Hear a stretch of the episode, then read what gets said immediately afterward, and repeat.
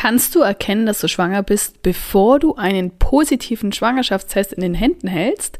Darüber spreche ich heute mit dir in dieser Podcast-Folge und das ist zugleich der Start in eine neue Serie, bei der es hauptsächlich um die Themen geht, die dich dann interessieren, wenn du noch ziemlich am Anfang deiner Schwangerschaft stehst. Und damit herzlich willkommen bei Mama Viel.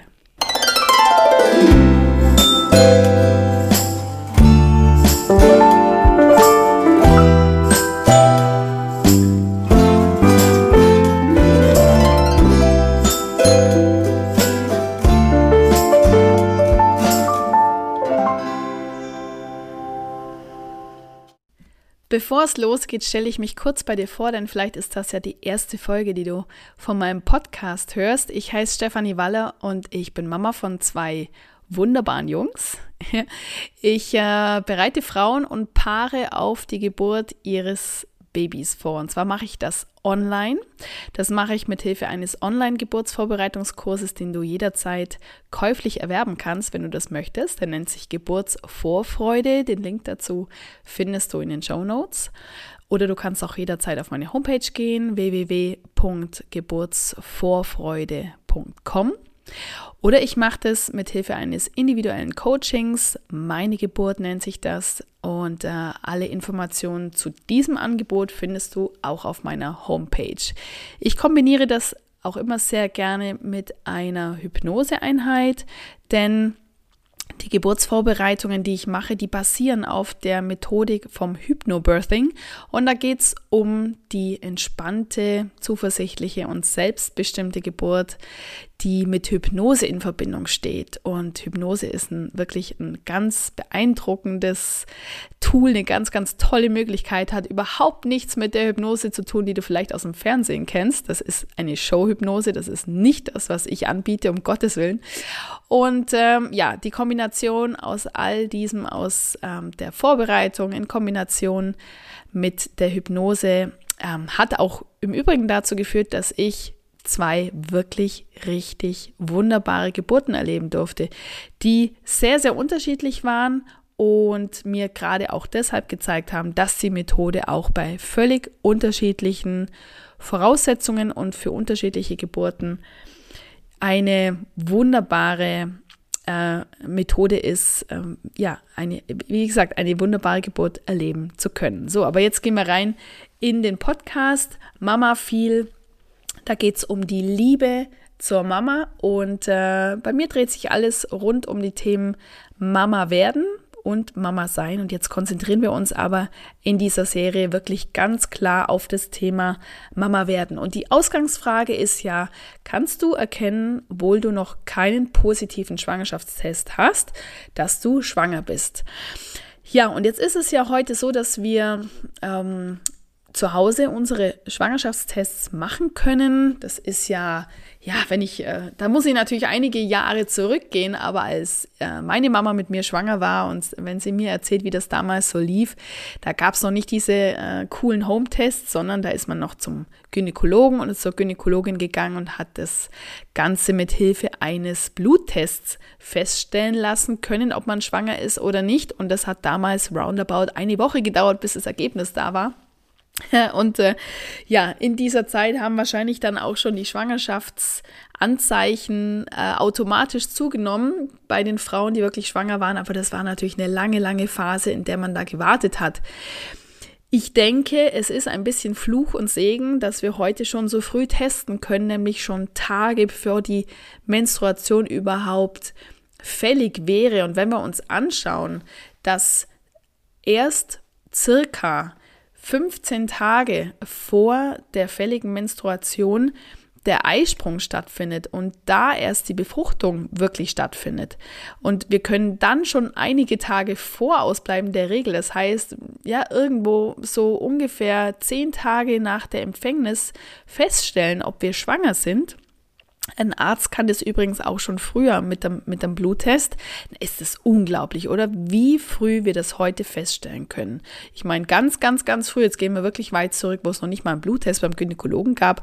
Da haben das Frauen dann festgestellt, weil eben zum Beispiel gewisse Anzeichen vom Körper gesendet worden sind. Und über die wollen wir heute ja auch sprechen. Und ich sage einerseits, vielleicht noch ergänzend Fluch und Segen, dass wir heute schon so früh mit unseren Heimtests rausfinden können, weil wir bei all der Euphorie und all der Freude über eine Schwangerschaft ja nicht vergessen dürfen, dass es Frauen gibt, die, nein, Frauen ist eigentlich falsch gesagt, dass es Schwangerschaften gibt. Und zwar jede Menge, die die ersten Wochen gar nicht ähm, überstehen, die von allein, weil es eine nicht intakte Schwangerschaft ist, wieder beendet werden. Und ähm, wenn ich natürlich schon sehr früh weiß, dass ich schwanger bin, freue ich mich vielleicht auch schon sehr, sehr früh, habe aber auch eine relativ lange Zeit zu überbrücken in der sogenannten Alles- oder Nichts-Phase, in der ja einfach sehr, sehr viele Schwangerschaften auch wieder von allein oder von der Natur, könnte man so sagen, beendet werden. Und es gibt da natürlich keine ganz verlässliche Zahl dazu, aber ähm, irgendwo sagt man so, dass jede dritte Schwangerschaft die ersten Wochen nicht übersteht. Und wenn man jetzt quasi erst später wüsste, dass man schwanger ist, hat man vielleicht gar nicht mitbekommen, dass man schwanger war. Und es äh, ist aber von selbst wieder beendet worden. Denn das geht dann häufig einher mit einer Blutung, die man dann als Regelblutung wahrnimmt und man wusste gar nicht, dass man schwanger war, was ja vielleicht gar nicht so schlecht ist. Aber wir wollen jetzt gar nicht darüber sprechen, zumindest nicht im Moment, dass Schwangerschaften nicht weiter bestehen können, sondern wir wollen uns erst einmal mit dem Thema beschäftigen, wie man denn merken kann, dass man schwanger ist und zwar bevor der erste Schwangerschaftstest positiv anschlägt. Und das sollte eigentlich gerade auch die Einleitung zeigen. Das ist ja nur, das sind nur wenige Tage, bevor der Test anschlägt. Mm, in, in den Tagen, in denen der Körper schon Signale aussenden kann. Ist es überhaupt möglich, da schon was zu spüren? Ja oder nein? Wenn ich jetzt sagen würde nein, dann wäre die Podcast-Folge jetzt quasi damit beendet. Tschüss, auf Wiedersehen, bis zum nächsten Mal. Aber es gibt tatsächlich Anzeichen, die der Körper schon aussenden kann. Ich sage bewusst aussenden kann, denn so unterschiedlich wie Menschen sowieso sind und Schwangerschaften verlaufen und Kinder unterschiedlich sind, die dann auf die Welt kommen, so unterschiedlich sind natürlich auch die Anzeichen zu Beginn oder sagen wir es nicht die Anzeichen per se, sondern die, die, äh, die Ausprägung. Und ähm, es ist ähm, zumindest etwas, was mir auffällt, dass gerade Frauen, die mit mir die Vorbereitung machen oder auch Frauen, mit denen ich noch in Kontakt stehe, aufgrund einer ersten Vorbereitung, die wir gemacht haben und auch aufgrund vielleicht einer Nachbereitung von einer Geburt, diesen Frauen fällt häufig dann bei einer Folgeschwangerschaft schon viel früher auf, dass sich da etwas in ihrem Körper verändert. Ob es daran liegt, dass es dann ähm, intensivere Begleiterscheinungen oder Anzeichen gibt oder ob es daran liegt, dass die Frauen ja einfach das alles schon mal erlebt haben und eine höhere Awareness mitbringen, das, äh, das stelle ich jetzt mal so zur Diskussion. Das kann ich nicht beantworten, aber es ist auf jeden Fall, eines ist mir auf jeden Fall sicher, dass Kinder, die sich auf den Weg machen, die machen wirklich auch auf sich aufmerksam und senden ein, ja, wie soll ich sagen, ich, die senden ein Hallo, ich komme äh, aus, ich, ich brauche dich jetzt, ich brauche deine Zeit, ich brauche deine Zuwendung, ich brauche auch jetzt jemanden, der ähm, nach sich schaut, damit auch insgesamt auf auf mich und auf uns geschaut wird. Denn eins ist klar, Kinder, die heranwachsen im Mutterleib, die fordern sehr, sehr viel von ihrer Mama. Und zwar ähm, körperlich wie psychisch. Körperlich auch dahingehend, dass ja alles, was ein Kind hat, um wachsen und gedeihen zu können, aus dem Mutterleib herauskommt. Und das ist vielleicht auch etwas, Mm, was ganz allgemein interessant zu wissen ist, ist, dass wenn wir Frauen, zu dem Thema werden wir auch noch kommen, aber uns mit dem Thema Ernährung beschäftigen fürs Kind und aber auch Nahrungsergänzungsmittel, die du bekommen wirst, spätestens dann, wenn dein Frauenarzt oder deine Frauenärztin die Schwangerschaft festgestellt haben. Und das Thema Folsäure ist ja sowieso etwas, was schon vor der Schwangerschaft empfohlen wird, also Folsäure zu substituieren sehr, sehr viel davon ist gar nicht für das Kind gedacht, das in dir heranwächst, sondern es ist für dich gedacht, dass deine Speicher voll werden und voll bleiben an Nährstoffen und an, an Vitaminen und Mineralien, die du brauchst.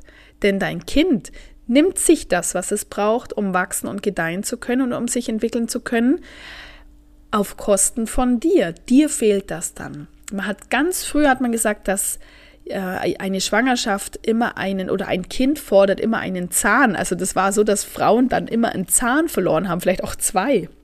Sicherlich auch nicht immer, aber es war so ein Spruch und es war auch sicherlich Realität.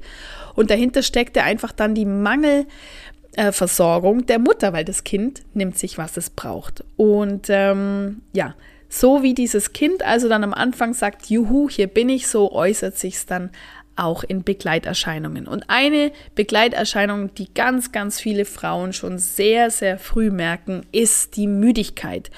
Plötzlich eine Müdigkeit, die, die sich mit nichts vergleichen lässt, was du bisher kanntest und die wirklich wie aus dem Nichts kommt. Und das ist schon wenige Tage nach der Empfängnis so, dass es ganz viele Frauen vor allem dann auch im Nachhinein bemerken und sagen, Mensch, das stimmt, ich war sowas von müde.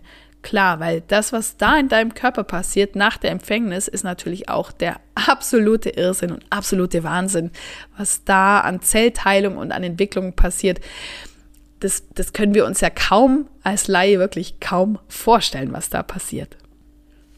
Müdigkeit ist also ein Anzeichen, das sehr, sehr viele Frauen bemerken. Aber auch die, die Übelkeit und das Erbrechen kann ganz früh schon einsetzen. Und genauso wie es Übelkeit und Erbrechen gibt, gibt es auch Frauen, die äh, an einer Appetitlosigkeit mh, mm, leiden, kann man das so sagen, die einfach eine Appetitlosigkeit merken, die also auch schon vor Ausbleiben der Regelblutung oder der Menstruationsblutung erkennbar sein kann. Ja, und wenn wir schon irgendwie bei dem Thema mit dem Essen sind, dann ist es so, dass es auch schon sein kann, dass die Gelüste schon starten. Die Gelüste auf irgendwas ganz Spezielles. Und ja, da, da fällt einem vielleicht immer so dieses ein, äh, was weiß ich, saure Gurken äh, und, und vielleicht auch in Kombination mit Nutella ja, da stellt es mir ein bisschen die Nackenhaare auf, aber wenn das jetzt was ist, was sich für dich gut anhört, dann mag es sein, dass du vielleicht schwanger bist. Nein, aber also das ist jetzt nicht die typische Lust oder ein, eine, ähm, äh, eines dieser Gelüste, was, was typisch ist, aber komische Kombination oder einfach etwas, was dir sonst ja gar nicht so gut schmeckt. Äh, kann sein, dass es ein Anzeichen für eine Schwangerschaft ist. Es gibt äh, Frauen, die in der Schwangerschaft tendenziell äh, zum Beispiel auch sehr, sehr salzig, sehr mm, herzhaft essen wollen, wobei sie das sonst vielleicht gar nicht so sind oder auch umgekehrt sehr, sehr viel Süßes. Es gibt auch Frauen, die sich bisher vegetarisch ernährt haben, die dann plötzlich die Lust auf, auf etwas Fleischiges haben ob man dem dann immer nachgibt, diese Lust auf was sehr Süßes, sehr Salziges, vielleicht auch Fleisch, was man bisher nicht so gegessen hat, das ist dann immer was, was man als Frau oder für sich selber auch entscheiden darf. Denn mm, man, ähm, also man sagt schon, dass das etwas ist, was der Körper dann verlangt, weil er vielleicht ein Defizit hat und sagt, äh, ich, ich ähm, brauche jetzt sehr viel Eiweiß. Also man könnte sich da zum Beispiel die Frage stellen, bei der Lust auf Fleisch, was steckt dahinter? Es ist tendenziell die Lust nach Eiweiß und vielleicht lässt sich das dann auch herausfinden, dass sich das mit etwas anderem genauso kompensieren lässt, wenn man sich jetzt bewusst gegen den Fleischverzehr entscheidet. Geruchsempfindlichkeit kann auch ein Anzeichen sein für eine Schwangerschaft und das finde ich noch recht ähm, interessant, das Phänomen. Das ist gerade so, dass Frauen, die schwanger sind, äh, ganz häufig eine regelrechte Abneigung gegen, das, gegen, gegen Nikotin oder den, den Geruch von, von Zigarettenrauch haben. Und das ist, ja, wenn man so drüber nachdenkt, aber sehr, sehr sinnvoll und auch sehr logisch, weil Nikotinrauch massiv, massiv schädlich sein kann für Kinder, für ungeborene Kinder, auch natürlich für die Kinder, die auf der Welt sind.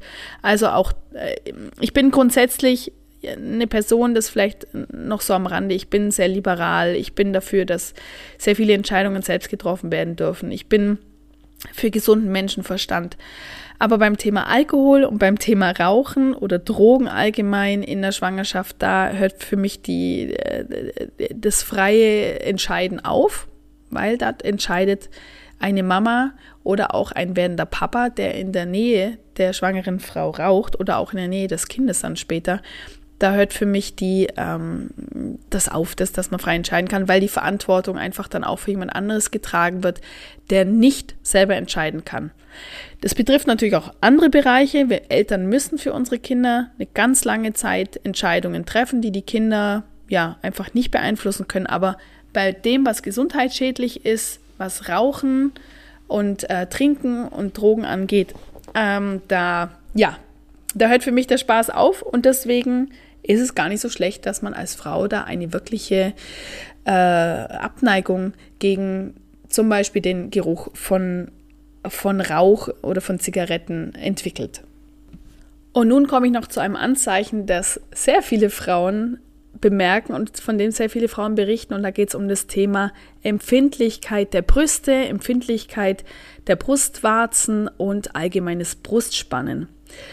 Und äh, was steckt da dahinter? Dahinter steckt, dass die Brust sich nun auf die bevorstehende Aufgabe vorbereitet, denn es wird nicht mehr sehr lang dauern. Das sind als Schwangere am Anfang äh, fühlt sich ewig an, aber für den Körper ist es gar nicht so viel Zeit, um sich darauf vorzubereiten, dass in einigen Monaten diese Brust als Nahrungsquelle für dein Kind dienen wird. Und das ist natürlich ähm, auch für, das ist auch eine psychische Sache zum Teil für Frauen, weil äh, die Brust hatte ja bisher, wenn du noch nicht äh, schwanger warst oder noch kein Kind zur Welt gebracht hast, hatte die Brust ja eine andere Aufgabe, eher, sagen wir mal, äh, ein, ein, ein Zeichen oder ein, ja, ein, äh, etwas, was Sexualität demonstriert, Attraktivität und jetzt wird es dann zu einem lebenswichtigen Organ. Ähm, das ist schon spannend und ähm, da macht der wirklich der Körper auch auf sich aufmerksam, dass diese Veränderung jetzt schon ansteht. Und wie gesagt, das wird häufig erkannt und bemerkt im Sinne von einem Brustspannen oder ja auch einem, einem, einem unangenehmen, äh, einer unangenehmen Veränderung an den Brüsten. Mm, Find da für dich heraus, was angenehm ist. Falls du bisher kein BH getragen hast, ist es jetzt ähm, doch vielleicht mal an der Zeit, mal auszuprobieren, ob sich ein BH oder ein Bustier gut anfühlt. Es ist kein Muss, sondern einfach nur etwas, womit du für dich herausfindest, dass es sich für dich besser anfühlt. Und ähm, zum Thema Brustspannen ist es auch so, das ist etwas, das betrifft jetzt nicht jede Frau, aber wenn du es merkst und es sollte dann plötzlich wieder aufhören, dieses Brustspann, dann ist es kein Anzeichen dafür, dass die Schwangerschaft nicht mehr intakt ist, sondern das ist einfach eine Anpassung des Körpers, die nicht, nicht immer linear stattfindet. Und das betrifft auch allgemein die Schwangerschaftsbeschwerden oder Anzeichen, wenn diese nicht jeden Tag in voller Intensität zu merken sind, sondern auch mal tageweise völlig ausfallen, hat es nichts damit zu tun, dass die Schwangerschaft nicht mehr besteht, sondern dass der Körper sich jetzt auf was anderes konzentriert oder dass die Anpassung, die zu diesem Zeitpunkt notwendig war, eben bereits abgeschlossen ist. Ähm, das vielleicht einfach auch noch mal ergänzen an dieser Stelle. Also du, du merkst auf jeden Fall, es gibt schon einige Anzeichen, die schon vor einem positiven Schwangerschaftstest da sein können, nicht müssen, aber können. Und natürlich dann, umso weiter deine Schwangerschaft fortschreitet, gerade dann, wenn deine Regel überfällig ist und du erst dann später testest, da werden diese Anzeichen dann immer, immer stärker erkennbar und gleichzeitig Achtung, nicht erwarten, dass das alles bei dir eintrifft, nicht erwarten, dass das alles auch ganz klar zu merken ist. Das bedeutet nicht, dass eine Schwangerschaft besser oder sicherer oder fester ist, wenn man viele Beschwerden hat im Vergleich zu weniger Beschwerden. Keine Bewertung für die, für die Schwangerschaft vornehmen anhand der Beschwerden. Genau, das war die erste Folge für unsere neue Serie und ich freue mich ganz fest, wenn du bei der nächsten auch wieder mit dabei bist und ich wünsche dir alles, alles Gute. Deine Stefanie von Mama viel.